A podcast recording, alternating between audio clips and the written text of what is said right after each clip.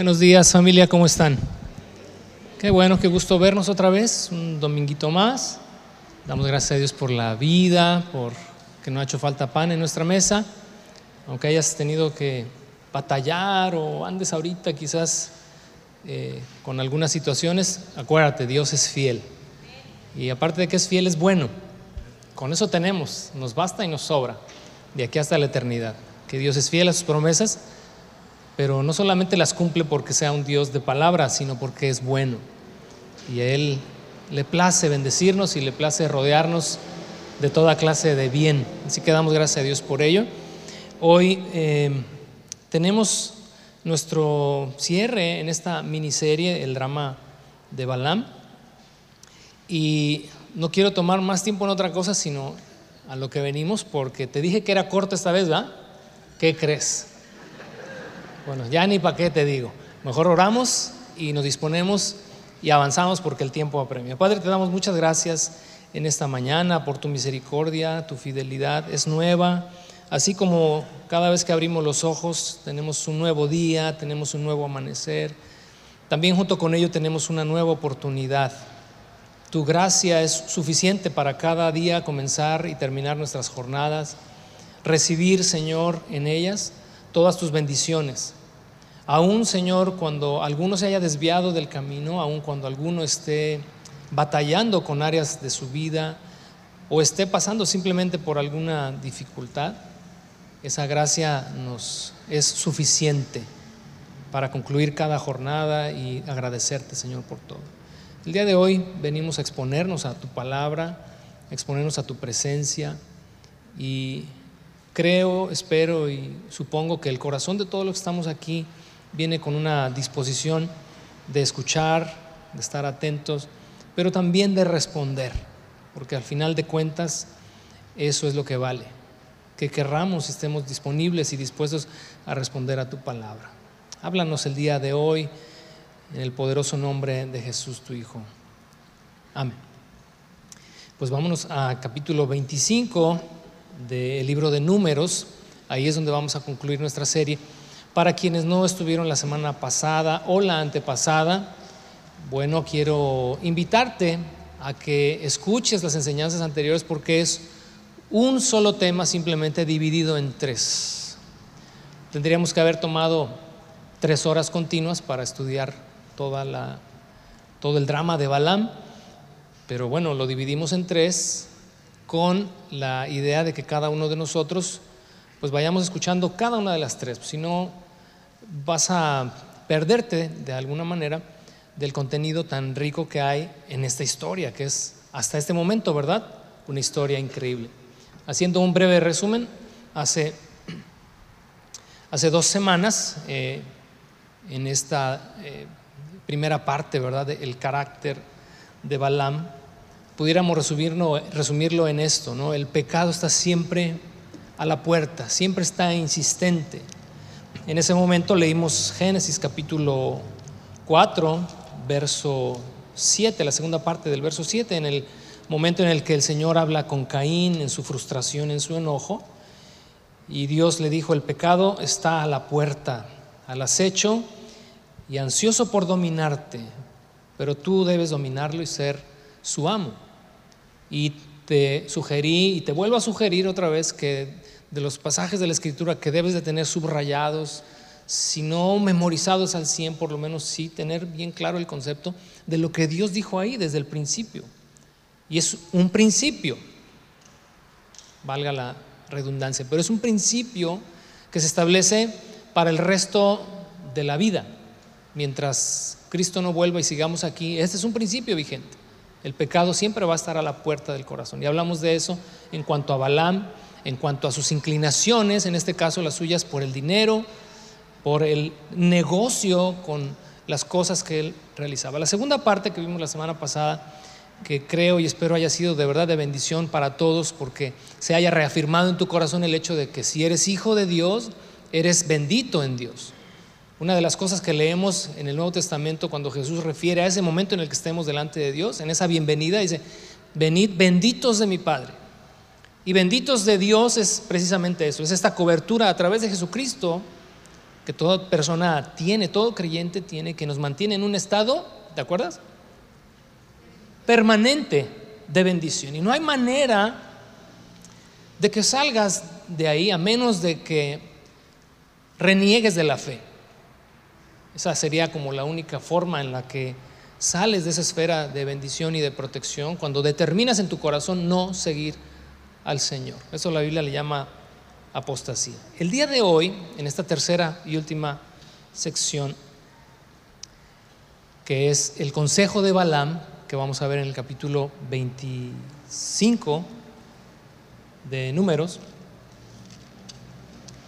el tema que nos va a acompañar durante toda esta hora es, si no puedes subir, hazlos descender. Si no puedes subir, hazlos descender. Nos quedó claro que el mal no puede tocarnos, que la maldición no corresponde a los hijos de Dios, porque estamos en esa esfera de protección de Dios. De lo contrario, si no fuera así, entonces significaría o implicaría que pues estamos expuestos a la maldición del pecado y la escritura, el Nuevo Testamento es muy claro en ese sentido, ya no estamos más bajo la maldición del pecado. Ahora somos hijos de Dios y somos benditos en Dios. Pero entonces desde esta perspectiva de estar usando esta analogía, de estar en la altura, de estar en otro plano, y espero que no estés eh, malinterpretando mis palabras, ¿verdad? Pero estar en este otro plano de bendición, el mal nos ve, voy a usar una analogía, el mal nos ve arriba y dice, pues no hay manera de alcanzarlos. Nos quedó claro la semana pasada, ¿verdad? No puedo subir y no puedo tocarlo. ¿Cuál es la manera en la que puedo derrotarlo o en la que puedo afectarlo? Si yo no puedo subir, entonces voy a hacer que Él descienda. Porque aquí abajo, estos son mis territorios y aquí sí puedo dañar. Esa es más o menos la línea, ¿verdad?, de lógica que vamos a ver en el capítulo 25. Hace unos días, bueno, no hace unos días, ya hace algunas semanas, llegó a casa como si nos hicieran falta mascotas. Otro invitado. Pero ese definitivamente le dije a mi esposa, ese ya no va a entrar porque ya tenemos siete mascotas y yo pienso que ya estamos rayando en, en la locura.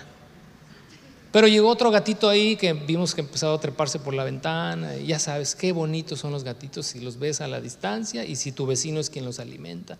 Pero llegó por ahí a husmear y lo vimos flaco, jeroso, cansado y sin ilusiones. Y entonces pues mi esposa dijo, ok, pero por lo menos hay que darle de comer.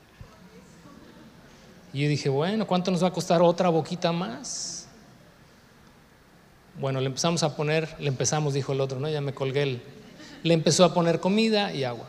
Y el gato, pues obviamente, ¿verdad? Gato o gata, no lo sé. Y no me interesa saber si es macho o hembra, pero comenzó a llegar y a alimentarse, pero a comer como si fuera la última cena. Y y pum, se iba. Y entonces así ha pasado ya más de un mes, todos los días puntualmente, porque hasta eso, ¿eh? ha de ser inglés, a las 8 de la noche llega el jovencito, la señorita, y empieza a asomarse y ya, pues ya sabe que ahí está su agüita y ahí está su comidita. Entonces, este, por recomendación de, de algunos de ustedes, hay que esterilizarlo o esterilizarla para hacerle un bien a la sociedad, ¿no? Y evitar que la propagación, bla, bla, bla. Bueno, dije, pues ahora también hay que irle a llevarlo al veterinario, ¿no? Al señor. Este, y entonces nos prestaron una jaulita y ahí le pusimos la comida adentro. Y pues el primer día, pues como que pasó hambre porque dijo, la comida ahí adentro está medio raro este asunto. Pero bueno, al día siguiente, simplemente el hambre, como digo yo, el hambre es canija, el gatito entró y, y la trampa se cerró y ahí se quedó. Y ahí durmió, y en la noche ya sabes, ¿no? El lloradero. Y entonces en la mañana, y es de esta semana, porque eso fue esta semana, mientras estaba reflexionando en este pasaje, ¿verdad? Y en este, en este hilo conductor de pensamiento del capítulo 25, del mal no puede subir, ah, pero hablando del mal, ¿no? No hablando yo, el, el mal no puede subir, pero yo sí puedo descender. me hizo pensar la analogía del gatito en lo siguiente, que el, cebo del pecado, porque nos quedó claro en, la primera parte que el pecado no dejará de insistir, estará siempre al acecho. La semana pasada vimos que el mal también es persistente, ¿no? En la, figura de Balak, una y otra y otra vez insistiendo porque quiero maldecir al pueblo de Dios y Dios protegiendo al pueblo ahí y, vimos ahí principios muy claros, ¿no? Tú no puedes maldecir, le dijo Dios, a un pueblo al que yo no he maldecido, es un pueblo bendito, punto, se acabó. Pero pensando en esto del gatito, digo, wow, el, el cebo del, del pecado y, y esa hambre de la carne es como esa comidita de todos los días, de todos los días, de todos los días, hasta que llega el momento en el que simplemente estamos atrapados en una condición pecaminosa, a pesar de que somos creyentes, hijos de Dios y estamos bajo la bendición de Dios, cosa que no voy a, no voy a contradecir lo que dije la semana pasada. Porque seguimos siendo pueblo de Dios y estamos bajo la bendición de Dios, pero cometemos imprudencia llamada pecado y nos alejamos de Dios y permitimos cosas en nuestra vida que no debemos permitir y entonces descendemos y somos presa. Porque dejamos nuestro lugar, comprometimos nuestra integridad, descendimos y ahí sí nos alcanzan. Dime tú, ¿cuándo podría yo alcanzar ese triste gato si lo quisiera corretear? Nunca. Pero si no puedo atraparlo, sí puedo hacer algo para que Él venga a mi terreno, para que Él venga a mi espacio y caiga en mi trampa y en mi estrategia. ¿Nos queda claro? Vamos al capítulo 25 de números. ¿Qué pasó con el gato? Ándale, pues. Híjole. La curiosidad mató al gato. Bueno, te los voy a terminar porque es igual, fíjate, de hace ocho días o de hace 15 días, más de uno me ha referido que del único que se acuerda es de la burra y del caballo. Y digo, bueno, pues si eso va a servir para que recordemos el resto de la enseñanza, pues igual hoy ese gatito te va a servir este, pues lo íbamos a llevar a esterilizar, pero están de vacaciones los cirujanos y entonces ni modo, tuvimos que abrir la jaulita, eh, que, que, se fuera con el riesgo de que no volviera. Pero ¿qué te dije? Que el hambre es canija. Entonces pues, regresó y ahí sigue comiendo. Ya cuando sea el momento de llevarlo otra vez, te aseguro que va a volver a caer. Pero si es cristiano, no va a caer. Creo que ya con eso me puedo bajar y ya habré terminado la predicación y creo que habrás entendido el punto, ¿no? Creo que con eso habremos entendido de qué se trata lo que vamos a revisar el día de hoy. Punto número uno en, esta, en este capítulo 25 es el descenso. El descenso. Todos en algún momento hemos descendido. Siendo creyentes, ¿eh? siendo hijos de Dios, todos en algún momento hemos descendido. Hemos dejado las alturas, hemos dejado la seguridad, hemos dejado la relación, la comunión con Dios. Todos hemos descendido. Verso 1 y 2. Mientras los israelitas acampaban en la arboleda de acacias, algunos hombres se contaminaron al tener relaciones sexuales con las mujeres moabitas del lugar. Estas mujeres los invitaron a los sacrificios de sus dioses, así que los israelitas festejaron con ellas y rindieron culto a los dioses de Moab. ¿Quiénes eran estas mujeres moabitas? Te hablé un poquito acerca de, esta, eh, de este clan o de, este pueblo, los moabitas y los amonitas, ¿te acuerdas? Que son descendientes de quién? Oh, ya se te olvidó, pero si te pregunto de la burra, si te vas a acordar. Hace dos semanas hablábamos acerca, acerca de ellos. Lot y Moab, descendientes de Lot quien era sobrino de Abraham. Acuérdate, a los moabitas y a los amonitas dijo Dios, no vas a invadirlos porque a ellos les he dado esa tierra por causa de Lot y obviamente por causa de Abraham. Sin embargo, vamos a rápido, pues para que se, se quede mejor en tu mente, Génesis capítulo 19.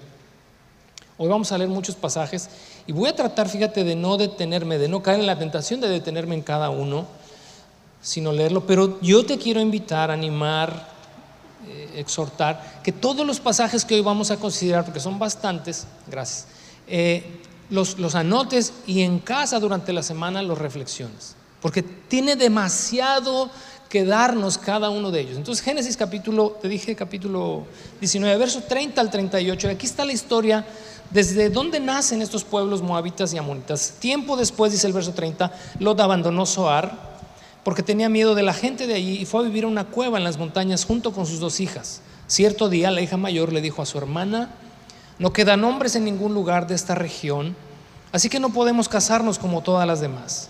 Y nuestro padre pronto será demasiado viejo para tener hijos. Verso 32, ven, vamos a emborracharlo con vino y después tendremos sexo con él. De esa forma preservaremos nuestra descendencia por medio de nuestro padre. Así que aquella noche lo emborracharon con vino y la hija mayor entró y tuvo relaciones sexuales con su padre. Él no se dio cuenta cuando ella se acostó ni cuando se levantó. A la mañana siguiente la hermana mayor le dijo a la menor, anoche tuve sexo con nuestro padre, volvamos a emborracharlo con vino esta noche y tú entrarás y tendrás sexo con él. De esa forma preservaremos nuestra descendencia por medio de nuestro padre. Así que aquella noche ellas volvieron a emborracharlo con vino la hija menor entró y tuvo relaciones sexuales con él, igual que antes no se dio cuenta cuando ella se acostó ni cuando se levantó. Verso 36. Como resultado, las dos hijas de Lot quedaron embarazadas de su propio padre. Cuando la hija mayor dio a luz un hijo, le puso por nombre Moab.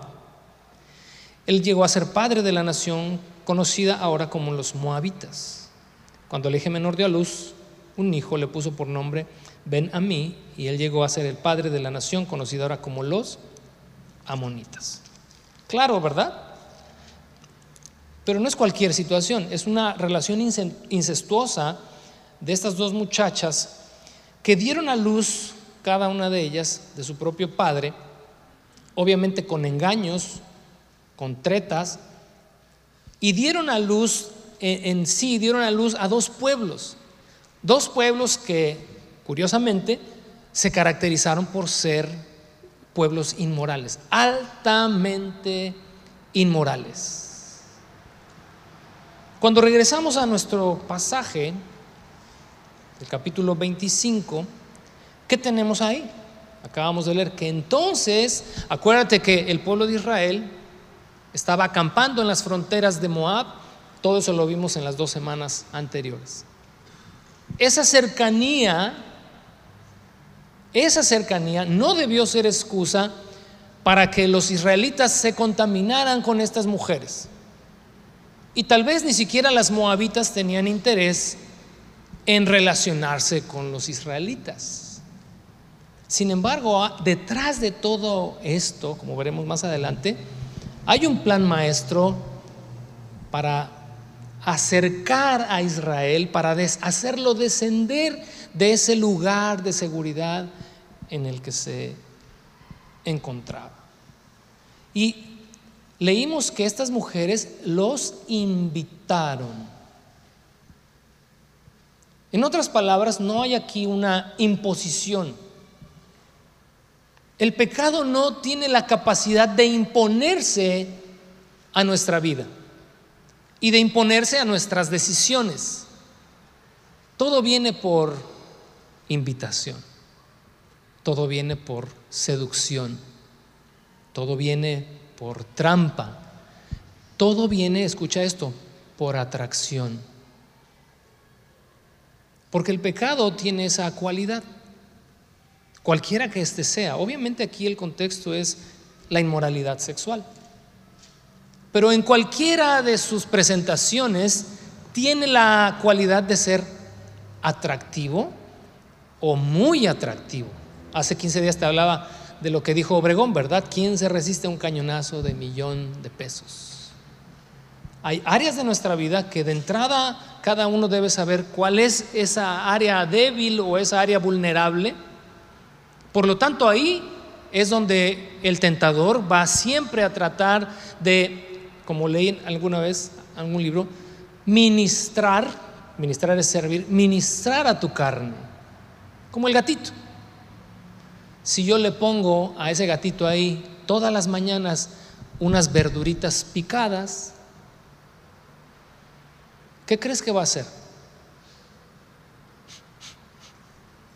¿Olerlas?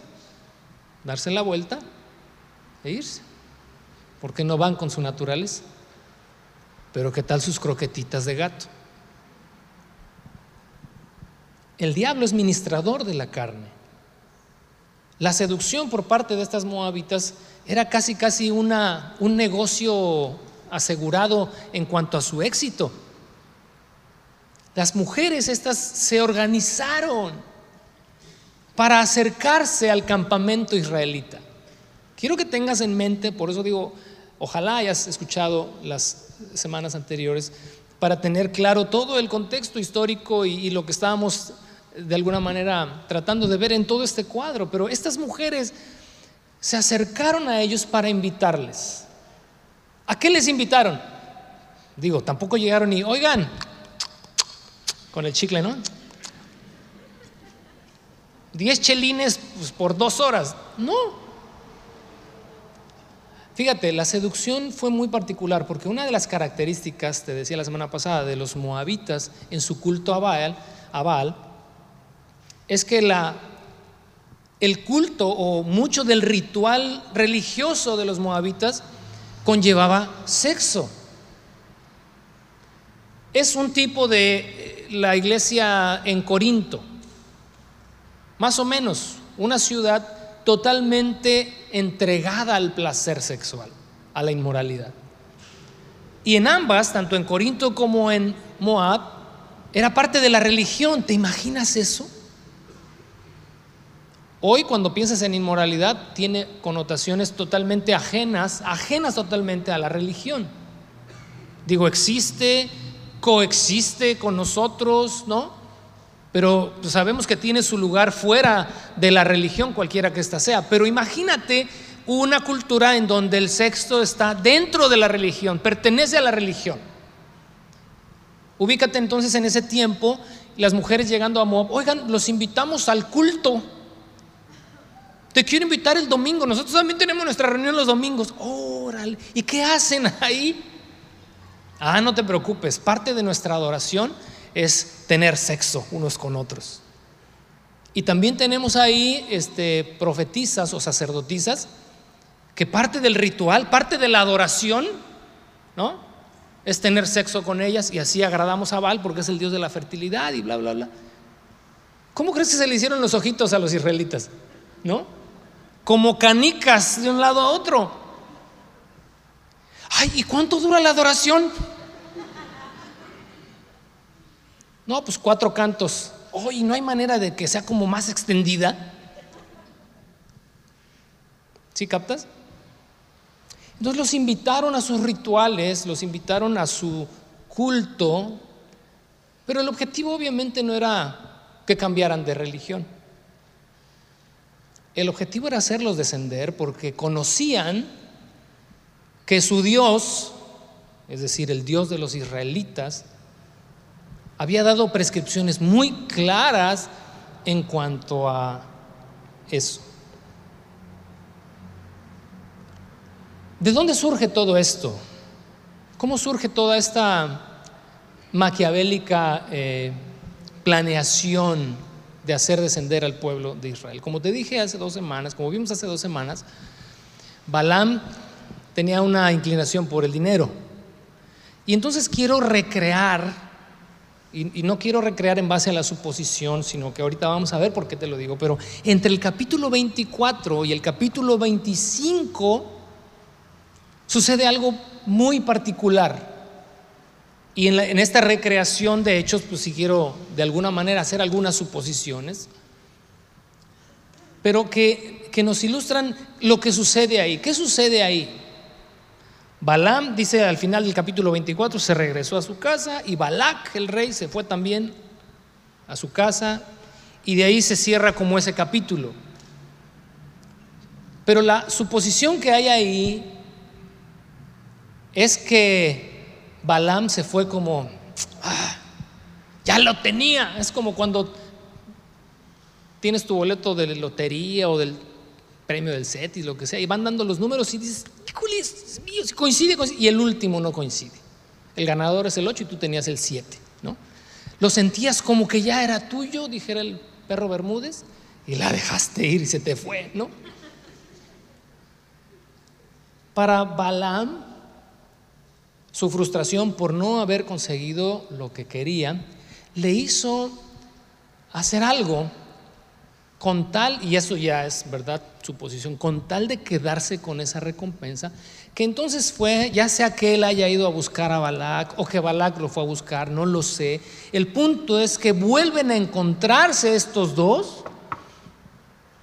y entonces a Balaam se le ocurre la grandiosa idea de decirle a Balac, y esta no es su posición, ¿sabes qué? Si no puedes subir a ellos, haz que ellos desciendan. Si no puedes desde aquí tirar tus flechas hasta arriba porque es mucha la altura, hazlos descender. Y Balak tal vez preguntó, ¿cómo los hago descender? Pues mira, para ustedes no, le llamaría quizás inmoralidad, ¿verdad? Pero para ustedes tener sexo y todo eso, pues es de lo más común, es de lo más normal, ¿no? La sociedad, pues es normal. Cualquier parecido con el tiempo que vivimos es pura coincidencia. Es normal. Pero para ellos no lo es. Lo que tú consideras algo normal, para ellos es anormal. Y eso les va a cargar un daño, les va a traer un daño. Y entonces así comienzan a confabularse. Y en el capítulo 31 de Números, estoy tratando de recrear esta historia. Me voy a adelantar un poco porque quiero que, que vayas percibiendo eh, hacia dónde nos dirigimos. En el capítulo 31, en el verso 8, fíjate. ¿Qué, ¿Qué, está pasando ya en el capítulo 31? Me voy a adelantar, fíjate, en la historia, ¿no? Ya el pueblo pecó, ya el Señor los juzgó, eh, ya el Señor los perdonó. Ahora el Señor les dice, porque así vamos a terminar el capítulo 25, ve y destruye a estos hombres de estos pueblos, porque con engaño y seducción los hicieron pecar. Y entonces van y pelean contra ellos, los destruyen. ¿Y quién crees que está entre ellos? Porque el capítulo 24 al final dice que Balaam se regresó a su tierra. Y te dije que él venía del oriente, ¿no? De por donde venía este, Abraham y los magos también que llegaron allá en Mateo capítulo 2. Esa era la tierra de Balaam, pero de repente lo vemos que está entre ellos. Capítulo 31, verso 8. Los cinco reyes madianitas, Evi, Rekem, Sur, y Reba, dice, murieron en la batalla. También mataron espada a quién? Y entonces te preguntas, ¿y ese qué está haciendo ahí? La semana pasada, la semana pasada, eh, Balaam terminó como héroe, ¿no? Honró a Dios y no dijo más de lo que tenía que decir. Se aventó una profecía impecable el hombre, predijo acerca de Cristo, ¿verdad? De su gobierno. Y en teoría tendría que haberse regresado a su tierra, pero cuando el pueblo de Israel cobra venganza de esta artimaña hecha contra ellos, muere también entre estos madianitas y estos moabitas muere también Balaam a filo de espada. Luego más adelante, eh, versos más adelante, fíjate, pon atención a esto. Después de que mataron a todos, dice que dejaron vivas a las mujeres, los soldados dejaron vivas a las mujeres. Y Moisés les dijo, ¿por qué las dejaron vivir? Dice, fueron ellas, verso 15, ¿Por qué dejaron con vida a las mujeres? Les reclamó Moisés. Dice, precisamente son ellas las que, y subraya esto, siguiendo qué? Siguiendo el consejo de Balaam, por eso nuestra tercera parte se llama así, el consejo de Balaam, incitaron al pueblo de Israel a rebelarse contra el Señor en el monte Peor. Son ellas las que causaron la plaga que hirió al pueblo del Señor. ¿Armas el cuadro? ¿Vas armando la historia? ¿En qué momento sucede? Te repito, no lo sé, pero no es esa, no es una suposición. Sí hubo un diálogo y seguramente hubo una recompensa por parte de Balac a Balaam por este consejo. Y entonces aquí, ¿por qué está escrito esto? Porque tú y yo tenemos que entender que la estrategia sigue siendo la misma. El cebo sigue siendo el mismo. Si no puedo subir, dice el mal, te voy a hacer descender. Y aquí abajo nos vamos a entre, nos vamos a ver las caras. Y muchos de nosotros a lo largo de nuestra vida cristiana hemos dejado las alturas, hemos dejado nuestro lugar de dignidad, hemos dejado nuestro lugar de protección y hemos descendido.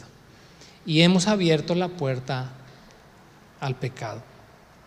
Y cuando el pecado entra, estoy hablando de ti como creyente, cuando el pecado entra, difícil o casi imposible que no deje una huella de consecuencias, una estela de consecuencias en nuestra vida. Vamos al verso 3 del capítulo 25. Y hay algo interesante ahí. Acuérdate, estamos en este primer punto que es el descenso. Dice el verso 3, de ese modo Israel se unió al culto de Baal de Peor, lo cual encendió el enojo del Señor contra su pueblo. Me llama la atención aquí en el verso 3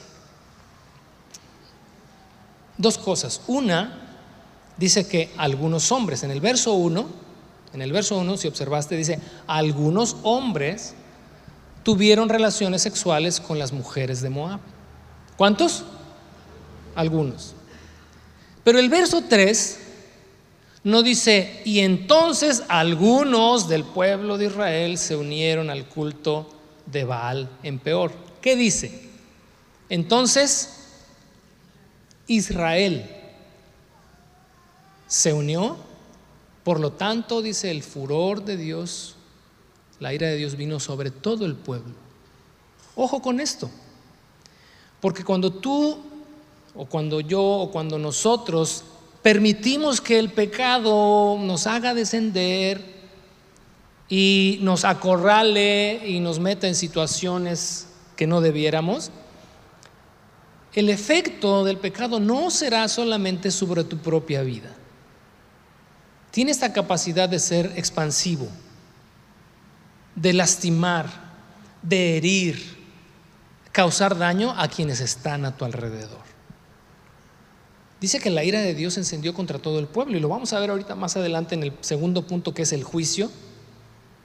Fueron algunos, pero la pagaron todos colectividad, ¿no? Sentido de corporación, corporativo.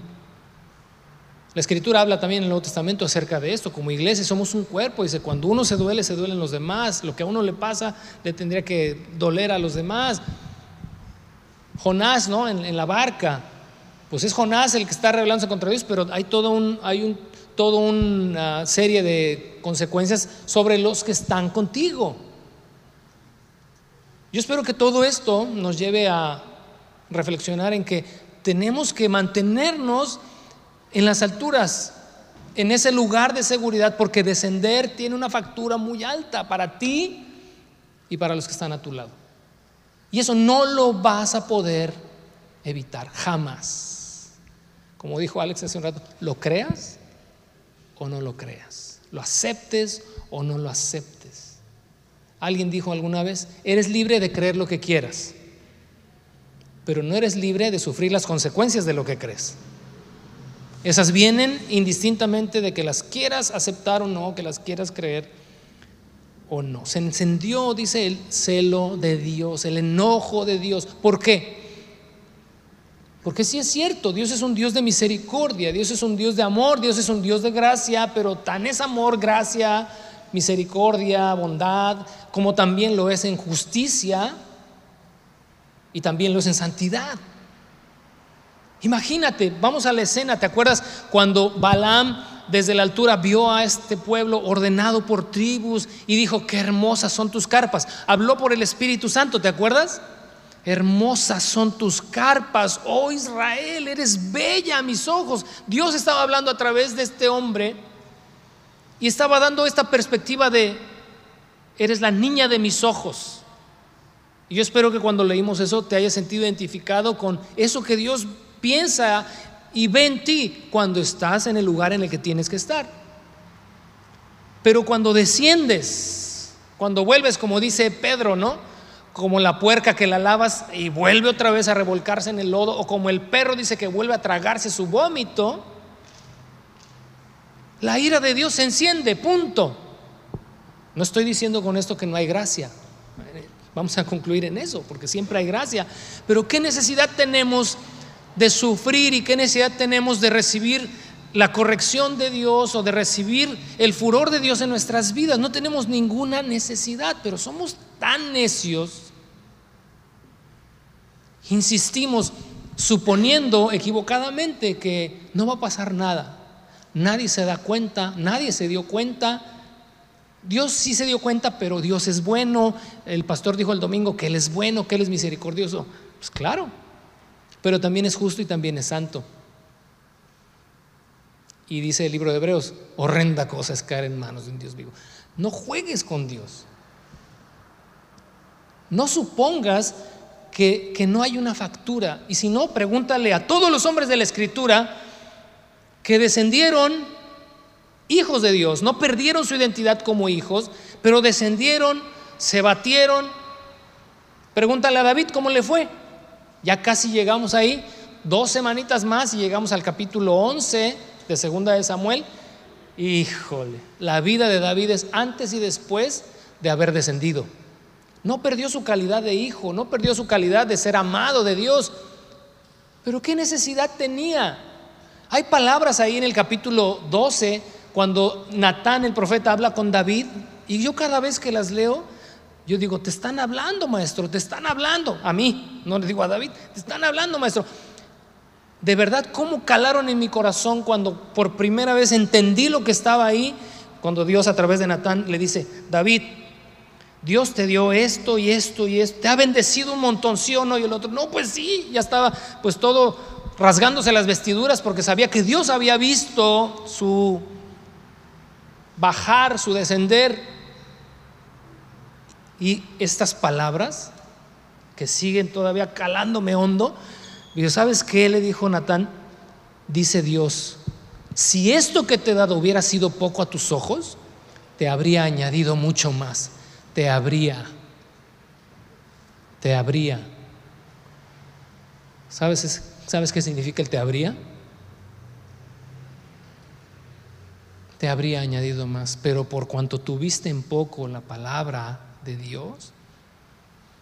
Y entonces empieza una larga lista de calamidades que acompañaron a David hasta el día de su muerte. Y sabes qué, cuando leí eso, de verdad, y hasta el día de hoy, como dicen por ahí, el pelómetro, o sea, me marca ahí, me marca. Porque significa eso, significa que hoy la historia de David hubiera sido otra. Si es maravillosa, si es increíble, habría sido de otro nivel. Pero no, se la perdió. La tenía, era suya y la dejó ir, papá.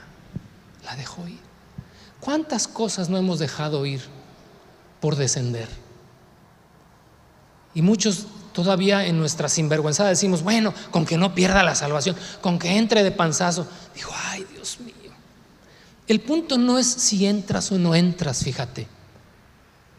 El punto no es si entraste o no entraste.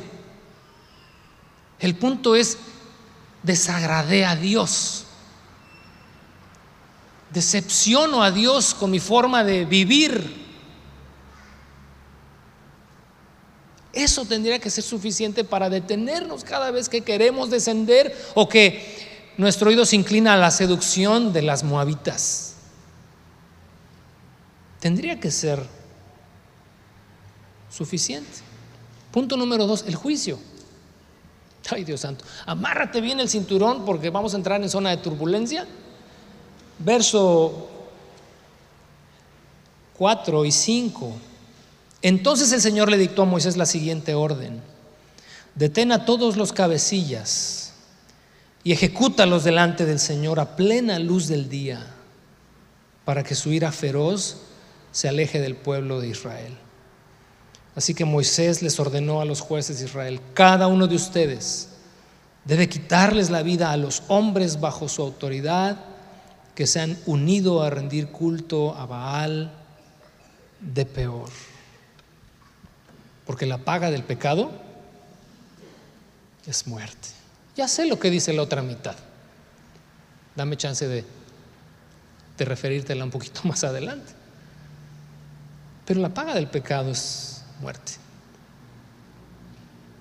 Si no la muerte eterna, porque somos hijos de Dios, siempre nos va a generar un gran daño. Siempre va a causar estragos muy profundos. Imagínate ese día, Moisés diciéndole a los jueces, tomen a cada uno de los que se han contaminado con estas mujeres y cuélguenlos. Algunas versiones es, dice, cuélguenlos de un madero. Imagínate el momento grotesco después de venir de una serie de victorias, después de estar alineados por tribus, después de estar todo en orden, de estar todo bien. Después de referir la semana pasada Balaam por medio, ¿verdad?, del Espíritu, decir, ningún mal está decretado contra Israel. Van muy bien y todo va a seguir así. Como si pusiera ahí entre, entre paréntesis, mientras ellos se mantengan en el lugar en el que tienen que estar. Pero entonces descienden y viene el juicio de Dios y entonces comienza una mortandad, ¿verdad? Aquel día, acompañada de una plaga que en un solo día mató a más de 20 mil personas. Una plaga que mató a más de 20 mil personas ese día. Y no solamente esos 23 mil fueron los hombres que se contaminaron con las moabitas. Eran sus esposas, eran sus hijos, eran los primos, eran los ancianos, porque la onda es expansiva. El daño colateral de permitir en nuestra vida pecaminosidad se va a extender a tu mujer, a tu marido, a tus hijos, te guste o no te guste. Así como también veremos más adelante, la bendición también, el guardarte en santidad, el honrar a Dios también se extiende. Bendito sea Dios por eso. Pero en este contexto el mal se va a extender y dice ahí mismo, me adelanto tantito al verso 8, a la segunda parte, dice, entonces se detuvo la plaga contra los israelitas. Verso 9 dice, pero ya habían muerto 24 mil personas en un solo día. Ahora, quizás estás pensando, bueno, pero eso fue en él. ¿En el qué? Pasado, en el Antiguo Testamento. Pastor, está chido lo que estás diciendo, pero pues como que no aplica. Y como sé los pensamientos que unos de ustedes están teniendo, vamos a Primera de Corintios. Para darte un jaque mate. A ti que estás tratando de argumentar en tu propia mente y estás, ¿verdad? Defendiéndote como gato boca arriba. Pobres gatos hoy están de moda, yo creo, ¿no? Estás tratando de defenderte y dices, no, no, no, no, no, no, a mí no me vengas con que Dios me va a castigar y ya pequé, ya me arrepentí, ya vamos adelante. Primera de Corintios capítulo 10. ¿Te dije 11, va? ¿O te dije 10? 10, perdón. Primera de Corintios capítulo 10. Amados hermanos, no quiero que se olviden, y ahí subráyale, no quiero que se olviden de lo que le sucedió a nuestros antepasados hace mucho tiempo. ¿En dónde? En el desierto. Todos fueron guiados por una nube que iba delante de ellos y todos caminaron a través del mar sobre la tierra seca. Todos ellos fueron bautizados en la nube y en el mar como seguidores de Moisés. Todos comieron el mismo alimento espiritual, todos bebieron la misma agua espiritual, pues bebieron de la roca espiritual que viajaba con ellos y esa roca era Cristo. Sin embargo, Dios no se agradó con la mayoría de ellos y sus cuerpos fueron dispersados por el desierto. Ah, pues bueno, eso ya lo sabía. Pero ¿qué dice el verso 6? Esas cosas sucedieron, subráyalo por favor, como una advertencia. ¿Para quiénes? ¿Para quiénes? Para nosotros, a fin de que, número uno, no codiciemos lo malo como hicieron ellos, ni rindamos culto a ídolos como hicieron algunos de ellos, como dicen las escrituras.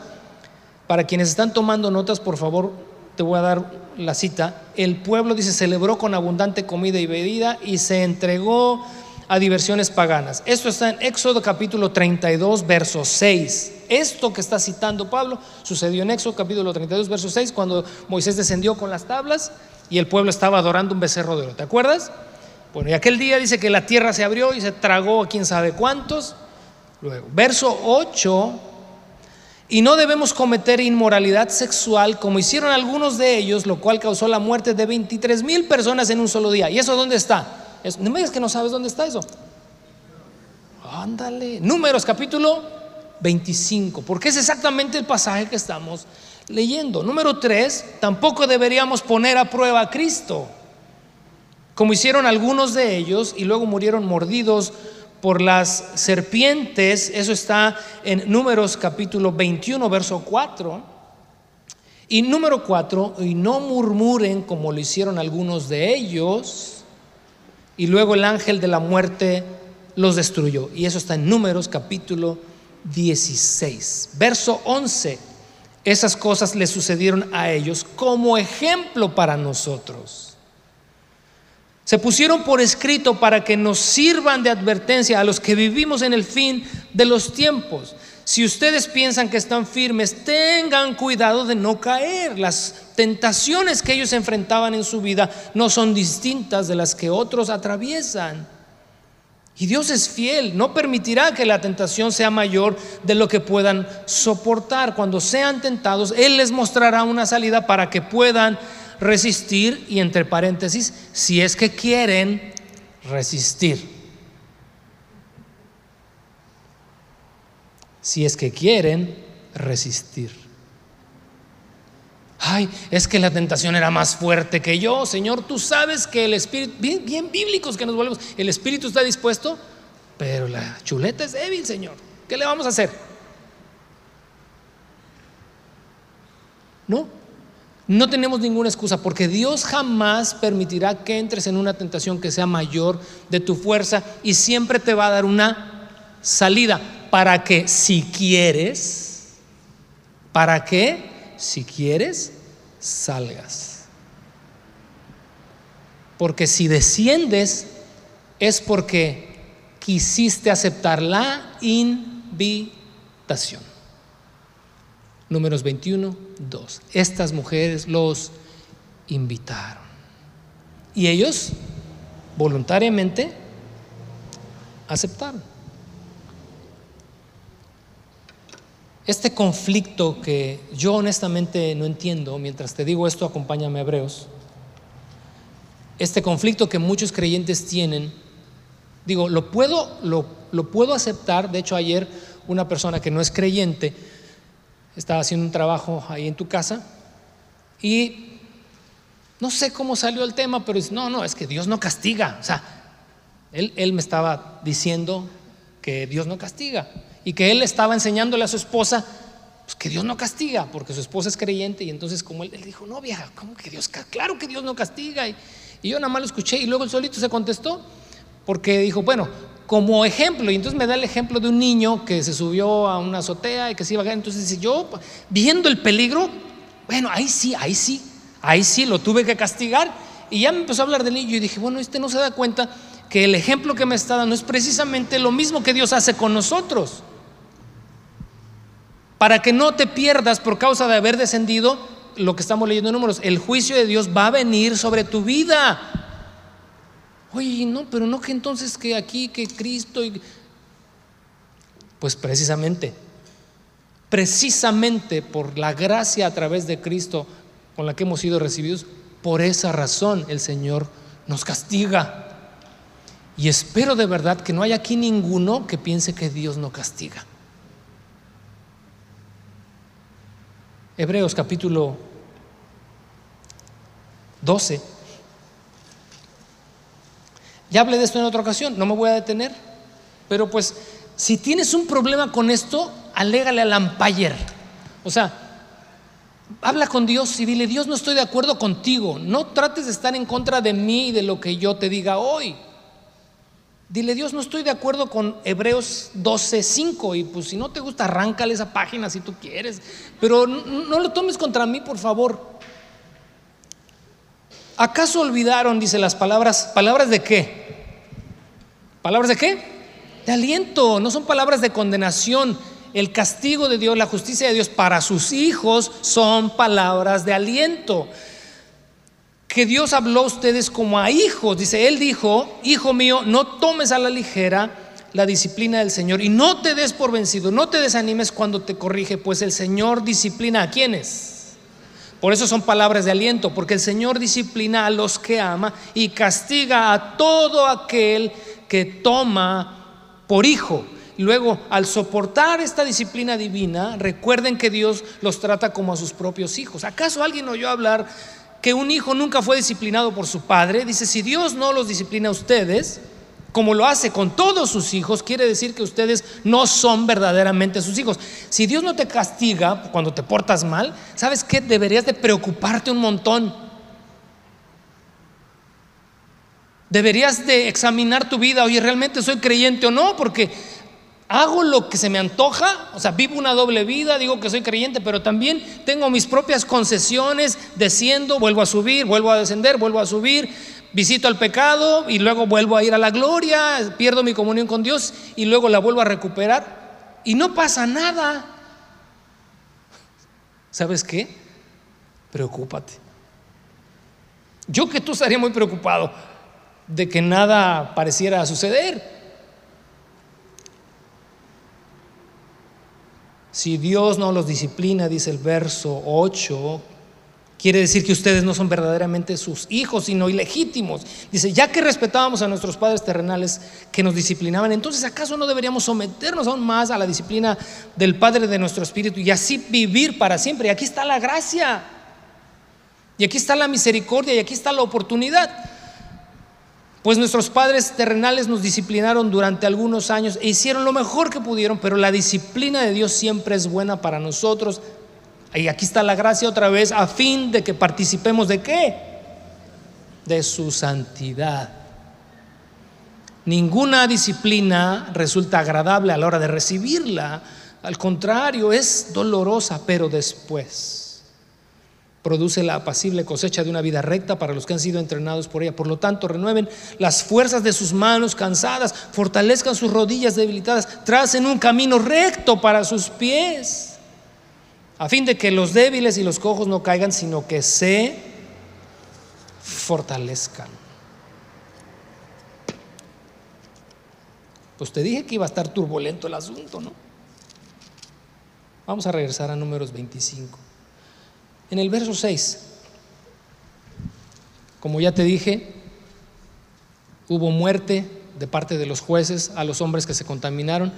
También llegó una plaga, mueren 23 mil personas en un solo día. Un solo día. ¿Qué generó esto? lo que viene descrito en el verso 6. En ese momento dice, mientras todos, ¿qué? Lloraban a la entrada del tabernáculo. Generó tal conmoción, tal consternación, tristeza, dolor, gemidos, porque la paga del pecado es muerte, porque lo único que va a dejarnos cada vez que descendamos de las alturas son lágrimas, es tristeza, es pérdida, Nunca supongamos que vamos a descender y que no vamos a encontrarnos con eso. Pero algo sucede, y esto nos lleva al punto número tres y último, la purificación. ¿El primero cuál fue? Tomaste nota, ¿va? El descenso, el segundo, el juicio y el tercero, la purificación. En ese momento, mientras todos lloraban a la entrada del tabernáculo, un israelita llevó a una madianita a su carpa ante los ojos de Moisés y de todo el pueblo. Cuando Finés, hijo de Eleazar y nieto del sacerdote Aarón, los vio, se levantó de un salto y salió de la asamblea. Fue y tomó una lanza y corrió detrás del hombre hasta su carpa con la lanza, Finés atravesó el cuerpo del hombre y perforó hasta el estómago de la mujer. Entonces se detuvo la plaga contra los israelitas, pero ya habían muerto 24 mil personas.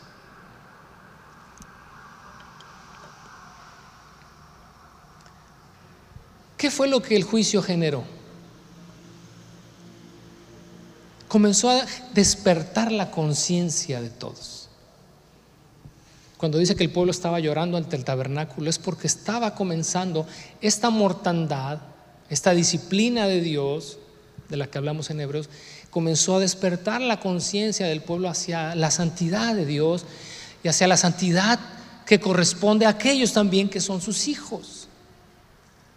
Y este lloro es un lloro de lamento, es un compungirse en el corazón porque hicimos mal, Acuérdate, sentido de, colectividad, de corporación, de unidad.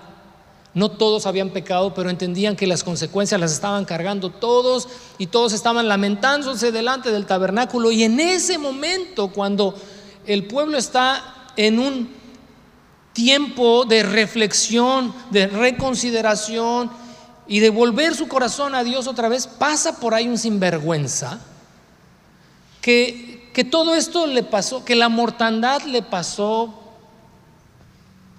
Siempre hay un ciego, ¿verdad? Siempre hay uno que no entiende. Siempre hay uno que no alcanza a ver que a pesar de que la ira de Dios se ha despertado contra todos nosotros, que sigo cargando las consecuencias o que soy partícipe o que aboné a las consecuencias de lo que otros están viviendo, sigo como caballo desbocado para quienes no oyeron la primera parte, pusimos al burro en el lugar que le corresponde. Primer lugar, el segundo dijimos que era el caballo, porque ese desbocado va al precipicio y no le piensa dos veces. En toda esta escena, te iba a decir este burro, pero no. O sea, ¿para qué agredir al burro, no? Este sopaco mientras todo está en el tabernáculo, este viene con, con su morrita. Y dice que pasó delante de todos a los ojos de Moisés y de todo el pueblo. Y que dijo, ay, esta bola de llorones, hombre.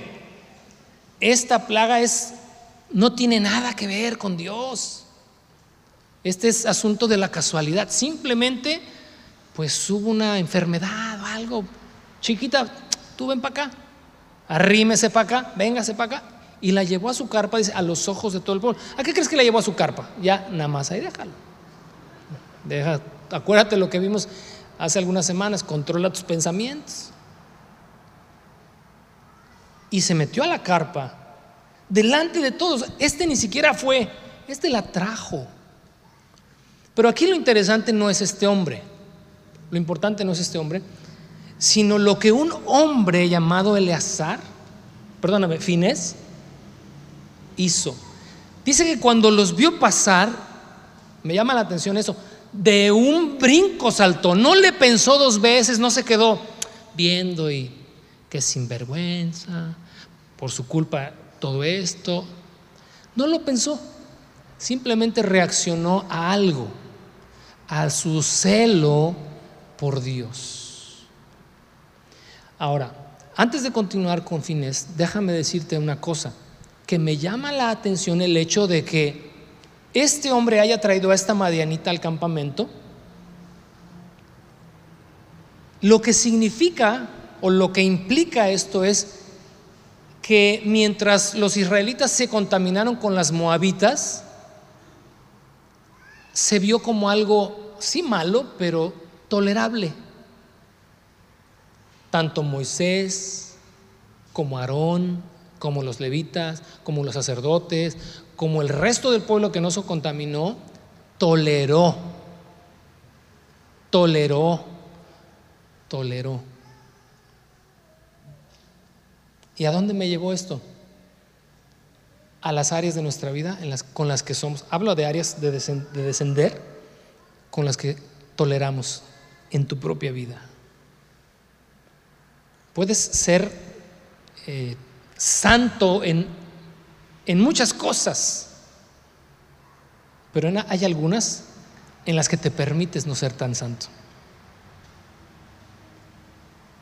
Y esa es la tolerancia que el pueblo de Israel tuvo mientras estos hombres se contaminaron y no entendieron las consecuencias hasta ese día que el juicio de Dios vino. Por eso este hombre, sin ningún problema, pues, trajo esta moabita, porque ya tenían seguramente días, semanas o meses con esta actividad, con esta relación de tolerancia. Y entonces regresando a Fines, dice que se levantó de una y no le pensó dos veces y tomó una lanza y ahí en el acto, en la carpa donde estaban, los atravesó de lado a lado a los dos. Pero ¿qué dice ahí? Y entonces cesó la plaga cesó la mortandad. Mateo capítulo 18, verso 7.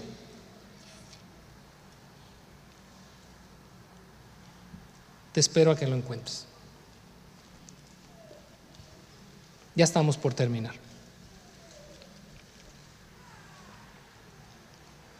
Mateo capítulo 18, verso 7 al 9.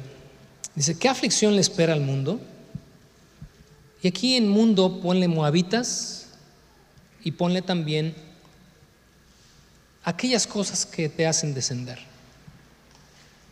Porque tientan a la gente a pecar.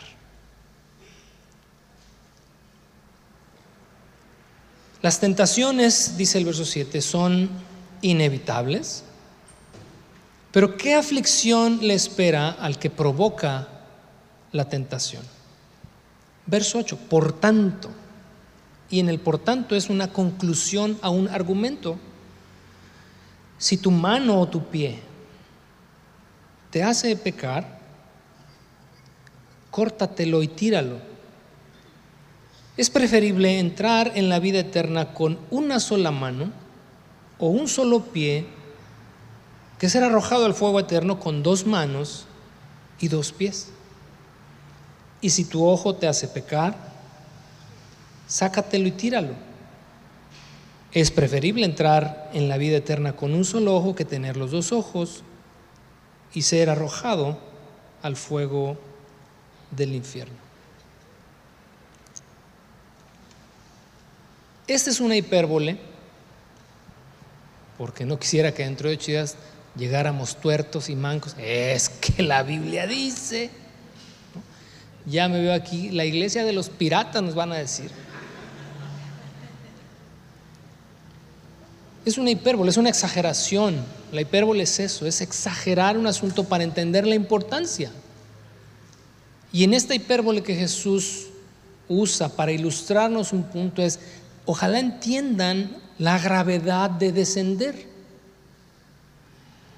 En otras palabras, haz lo que tengas que hacer con tal de evitar descender y comprometer tu vida espiritual. Apocalipsis capítulo 2, hablando de esta tolerancia. Con esto nos vamos a ir ya despidiendo de esta serie. Con esta reflexión que quiero que te lleves en tu corazón, que nos tenemos que llevar en nuestro corazón. ¿Cuán tolerante soy con el pecado?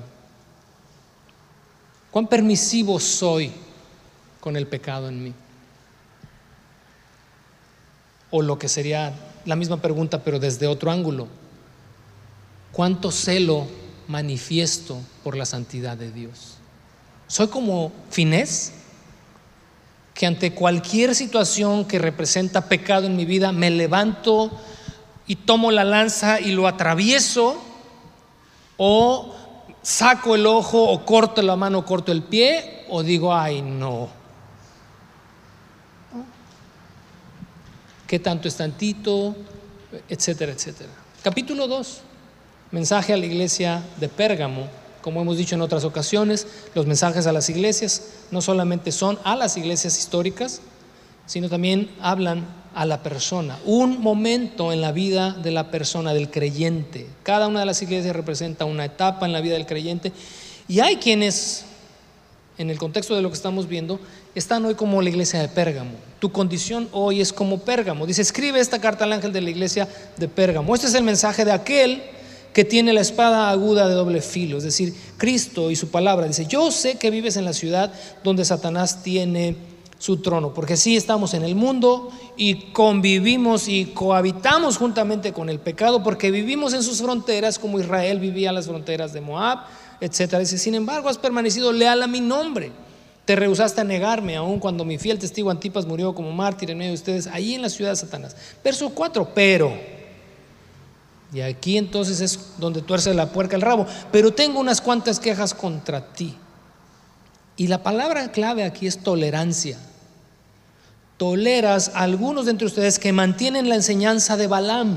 Por eso decía hace un momento, no hice suposiciones en cuanto a qué sucede entre el capítulo 24 y el capítulo 25. Realmente Balaam volvió por su recompensa y aconsejó a Balac a hacer tropezar al pueblo de Israel. Dice, siguen la enseñanza de Balaam, quien le enseñó a Balac cómo hacer tropezar al pueblo de Israel. Les enseñó a pecar, incitándolos a comer alimentos ofrecidos a ídolos y a cometer pecado sexual, de modo parecido es decir, es un ejemplo que se toma para ilustrar algo en el presente. De modo parecido, entre ustedes hay algunos nicolaitas que siguen esa misma enseñanza. Arrepiéntete de tu pecado. ¿Cuál es el pecado? Verso 14, toleras. ¿Cuál es el pecado? Tu nivel de tolerancia.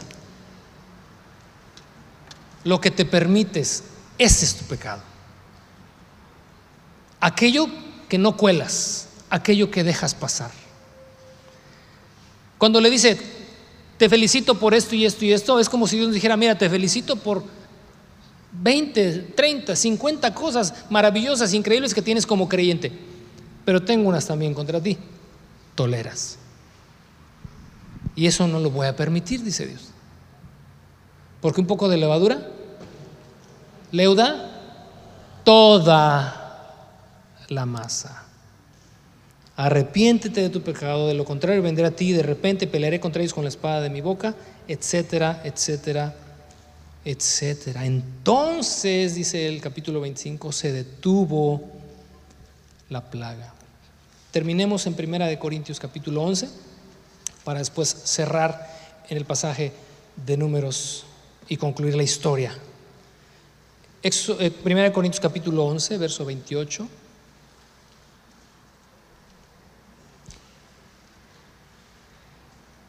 El tema ahí, el contexto es la cena del Señor, participar de ella, recordar lo que Cristo hizo por nosotros, lo que ya sabemos. Pero en el verso 28 dice, por esta razón, perdón, verso 27, discúlpame, por lo tanto, dice, cualquiera que coma este pan o beba esta copa del Señor en forma indigna, es culpable de pecar contra el cuerpo del Señor y la sangre del Señor. Dice, por esta razón cada uno de ustedes debería examinarse a sí mismo antes de comer el pan y beber la copa. Pues si alguno come el pan y bebe la copa sin honrar el cuerpo de Cristo, come y bebe el juicio de Dios sobre sí mismo. Pablo no le está escribiendo al vecino, ¿eh? le está escribiendo a la iglesia de Corinto. No es un mensaje para el incrédulo, es un mensaje para la iglesia. comes y bebes el juicio de Dios sobre ti mismo. Esa es la razón. Por favor, subraya el verso 30. Esa es la razón por la que muchos de ustedes son débiles y están enfermos y algunos incluso han muerto. Muchas de tus desgracias hoy, no digo todas, muchas de las cosas que estás hoy viviendo ha sido precisamente por tu tolerancia al pecado. Tu frustración, tu lo que sea, tendrías que examinarte a ti mismo. Si después de examinarte dices, Señor, no encuentro nada en mí porque me he guardado, ah, bueno, son pruebas y nada más. Pero si le has abierto la puerta al pecado, si has descendido y si el juicio de Dios ha llegado a tu vida, Fíjate, hasta la enfermedad está aquí. Y no solo la enfermedad, dice, muchos han llegado incluso a la muerte corporal. Está de miedo, ¿no? Pero ¿qué dice el verso 31? Si nos examináramos a nosotros mismos, Dios no nos juzgaría de esa manera. Sin embargo, cuando el Señor nos juzga, y quiero que veas aquí la gracia de Dios, aún aún en las consecuencias más terribles que puedas estar viviendo, cuando el Señor nos juzga, nos está disciplinando para qué? Para que no seamos condenados con el mundo. Así que mis amados hermanos, cuando se... Bueno, no, ahí, ahí, ahí, ahí, te tengo. Y ahí él vuelve otra vez a tocar el tema de la cena del Señor, pero si nos examináramos a nosotros mismos. Vamos a números para terminar. capítulo 25. Y quiero que, terminemos esta historia con un buen sabor de boca, con la actitud de finés, con la determinación de finés de ya nos equivocamos, ya la regamos, ya murieron 23 mil, ya la pérdida ya es lamentable, ya la pérdida en mi vida ya es lamentable, pero tengo que hacer algo. Hoy Dios nos llama a todos a hacer algo en la condición que estés viviendo. Si es que has abierto la puerta, si es que has descendido de las alturas, hoy hay que hacer algo. Y Finés es el ejemplo de lo que tú y yo tenemos que hacer. Verso 10. El Señor le dijo a Moisés, Finés, hijo de Eleazar y nieto del sacerdote Aarón, alejó mi enojo de los israelitas porque demostró entre ellos el mismo celo que yo. Así que dejé de destruir a todo Israel como pensaba hacerlo a causa del enojo en mi celo. Ahora dile que establezco con él mi especial pacto de paz, por medio del cual doy a él y a sus descendientes el derecho perpetuo al sacerdocio. Pues en su celo por mí, su Dios, Él purificó al pueblo de Israel y los hizo justos delante de mí. Te dije hace un momento, el pecado es expansivo, pero también la bendición, la purificación, la santidad también es expansiva. Si guardas tu vida, si te aferras a la santidad, vas a beneficiar a quienes estén a tu alrededor, aun cuando no sean creyentes. Aun cuando no conozcan a Dios, tu bendición va a alcanzarles. Pero no desciendas. No tenemos ninguna necesidad de recibir el juicio, de recibir el castigo, la disciplina de Dios. Termina el pasaje diciendo, el israelita que murió con la madianita se llamaba Simri, hijo de Salu, jefe de una familia de la tribu de Simeón. La mujer se llamaba Cosbi, hija de Sur, jefe de un clan madianita. Entonces el Señor le dijo a Moisés, y quiero que observes, ahora el juicio de Dios ya no es sobre su pueblo. Cuando el pueblo se vuelve a Dios, el juicio de Dios ya no es sobre el pueblo. Ahora es sobre aquel que hizo pecar al pueblo. Dios alejará el mal de tu vida irá contra el mal si tú determinas volver tu corazón a Dios. Entonces el Señor le dijo a Moisés, ataca a los madianitas y destruyelos porque los agredieron con artimañas y los engañaron para que rindieran culto a Baal de Peor y también por causa de Cosbi, hija de un jefe madianita que murió durante la plaga debido a lo que ocurrió en Peor. ¿Qué necesitamos hacer? ¿Qué vamos a hacer? Inclina tu rostro ahí donde estás y vamos a tener un tiempo para orar.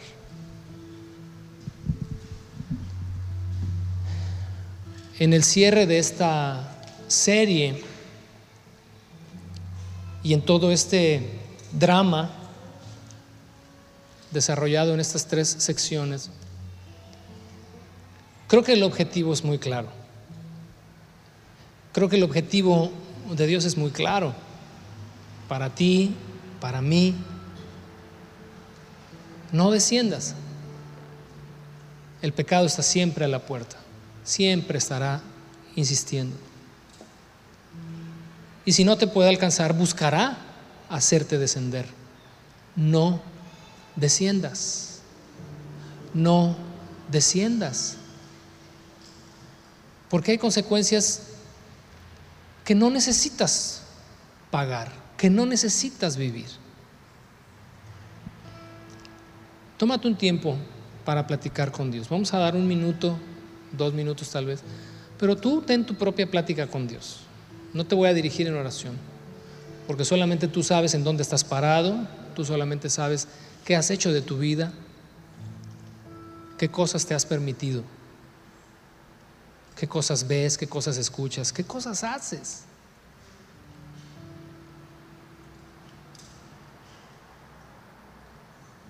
Y tomemos la misma actitud de finés, que el celo de Dios por su santidad se despierte en nosotros,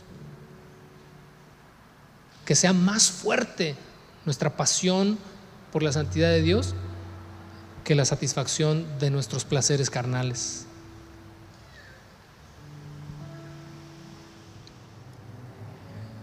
en el Salmo 60, los primeros cuatro versículos, David, David describe un momento de pérdida, describe un momento difícil, un momento trágico. Reconoce que la mano de Dios está en su contra. reconoce que Dios se ha parado en contra de él, así como el ángel del Señor se paró en contra de Balaam para estorbarle, David percibe lo mismo y escribe lo siguiente. Ahí como estás en esta misma actitud, escucha y reflexiona. De todas maneras te animo a que leas el capítulo 60 en casa, pero escribe él el verso 1 del Salmo 60. Nos has rechazado, oh Dios y quebraste nuestras defensas. Te enojaste con nosotros. Ahora restauranos al gozo de tu favor. Sacudiste nuestra tierra y la abriste en dos. Sella las grietas, porque la tierra tiembla. Has sido muy estricto con nosotros. Nos hiciste beber de un vino que nos dejó tan valientes. Y esto describe precisamente el momento en el que Dios nos juzga como hijos y nos disciplina como hijos. Y dentro de este reconocimiento, David también entiende que puede clamar a Dios por misericordia. Y entonces el verso 4, y entonces sí, levanta tu mirada y sígueme con esto. El verso 4 es increíble, porque después de considerar la pérdida, comienza el verso 4 con un pero. Y el pero es positivo cuando viene de un negativo. Dice el verso 4, pero has levantado un estandarte para los que te temen. Un estandarte es una bandera. Y es como, imagínate nosotros como ovejas descarriadas y el pastor, nuestro Señor dice, pone un estandarte para los que le temen. a pesar de que han descendido, en las alturas Él vuelve a poner un estandarte, un punto de reunión en medio del ataque. Un punto de reunión. ¿Y sabes quién es ese estandarte para nosotros? Cristo. Y si has descendido, el Señor pone su estandarte y dice, ven, este es el punto de reunión. Vuelve a estar en las alturas, a donde perteneces.